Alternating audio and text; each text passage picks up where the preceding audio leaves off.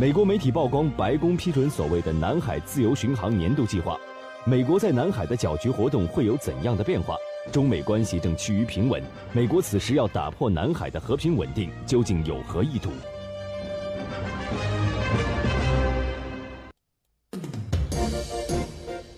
好的，全球聚焦，我们再来关注到美国批准了年度的巡航计划来搅局南海，究竟意欲何为？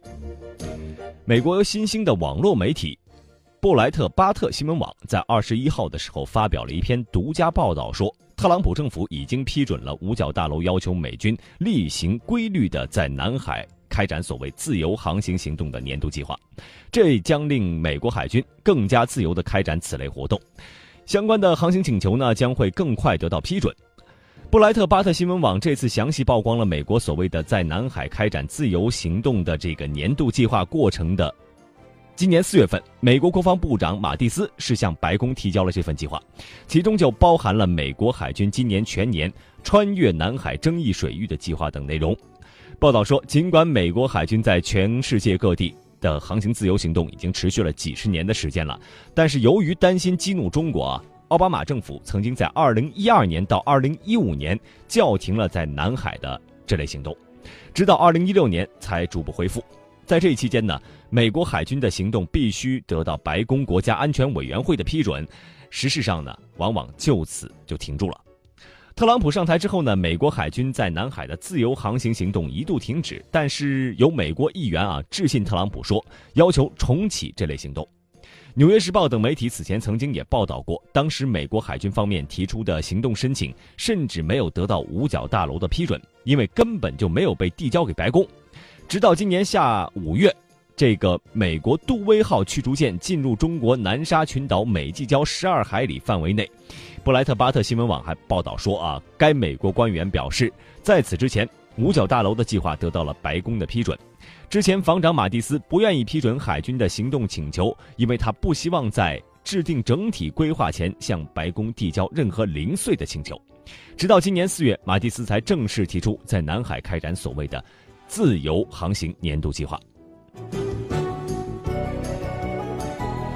那么，我们再来说这份已经被特朗普政府批准的所谓计划，具体有哪些内容呢？根据报道说啊，这一句话。规划了二零一七年全年的美军在南海挑战中国海洋权益主张的具体安排。值得注意的是，奥巴马时期美军开展的所谓航行自由行动，都是按照一事一报的方式进行的。在南海开展的所谓自由航行的要求，先由美国第七舰队提出，然后分别的逐级上报到太平洋舰队、太平洋司令部、五角大楼和国家安全委员会。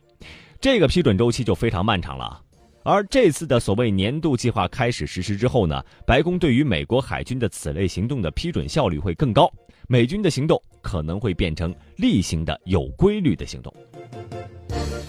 那么我们注意到，曝光这一消息的源头并不是来自美国官方以及美国非常有权威的媒体，而是来自这个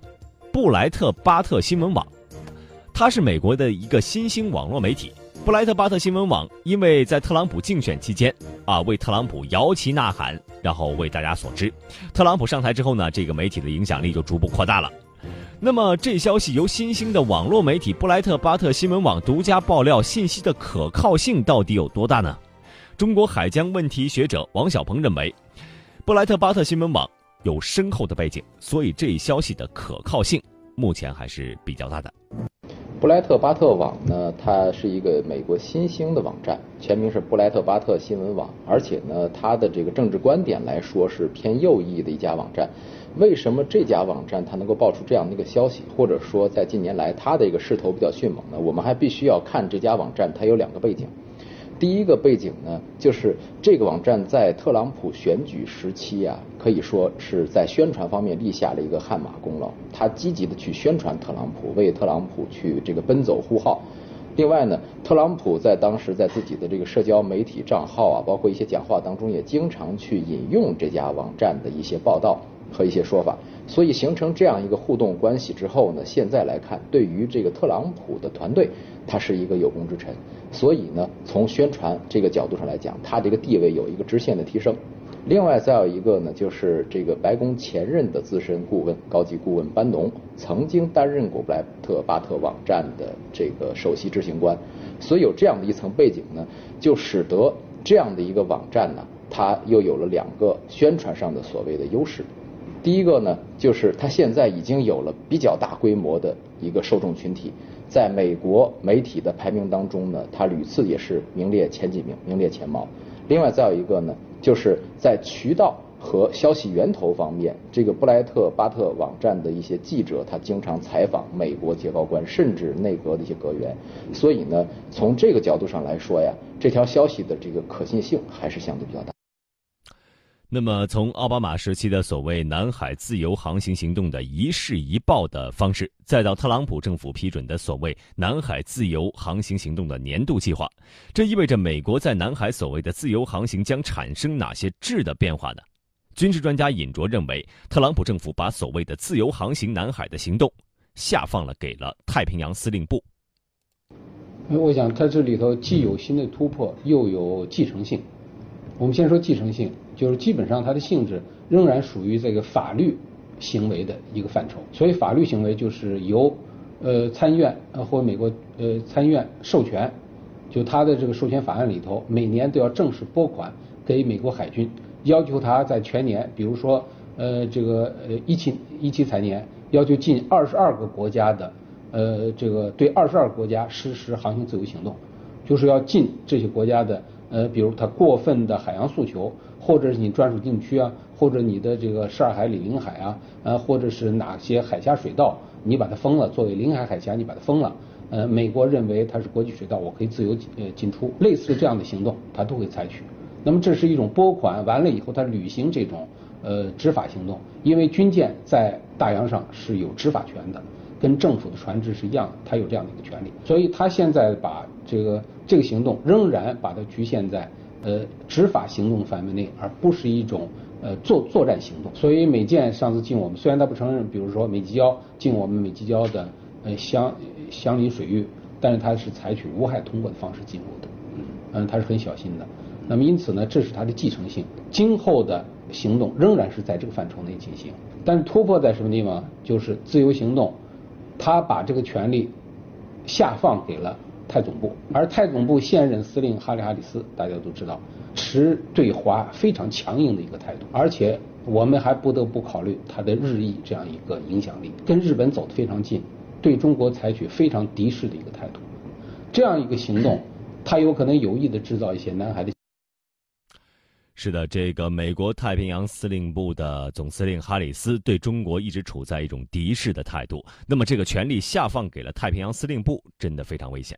而美国问题专家滕建群也认为，这对美公啊中美关系以及地区的安全局势会带来严重的威胁。我们都知道，奥巴马期间呢，特别是二零一五年十月开始的所谓的这种航行挑战呢，应该是断断续续的。但是这一次我们看到，呃，对于特朗普来说的话，他要。呃，这个固定化要格式化，特朗普政府采取这样一个措施呢，会继续呃这个挑战中国的安全力，会这个对中美关系未来的发展呢也带来呃极其不利的影响，所以中国呢必须要加以应对。从现在来看的话，南海这种航行自由或反对所谓的航行自由，也就是表现出中美两国的一个安全的困境。从整个一个局势来看的话，这种安全上的困境呢，肯定会对。呃，中国的安全力构成严重挑战，同时呢，也对地区的安全和稳定呢带来一定的威胁。南京大学国际关系学院的院长朱峰他说：“美国。”军方推出的年度航行计划是传统思维，无非是向他的盟友、东南亚的盟友强调啊，这个美国在亚太，特别是东亚地区是最重要的安全维护者、提供者、保障者，而不是中国。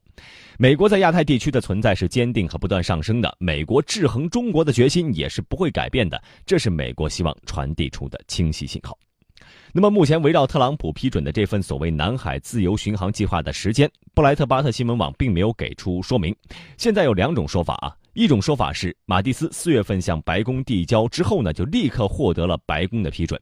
但是如果事实是如此的话，也就是说，特朗普四月份批准该计划之后，美军已经分别在五月和七月在南海开展了三次所谓的航行自由行动。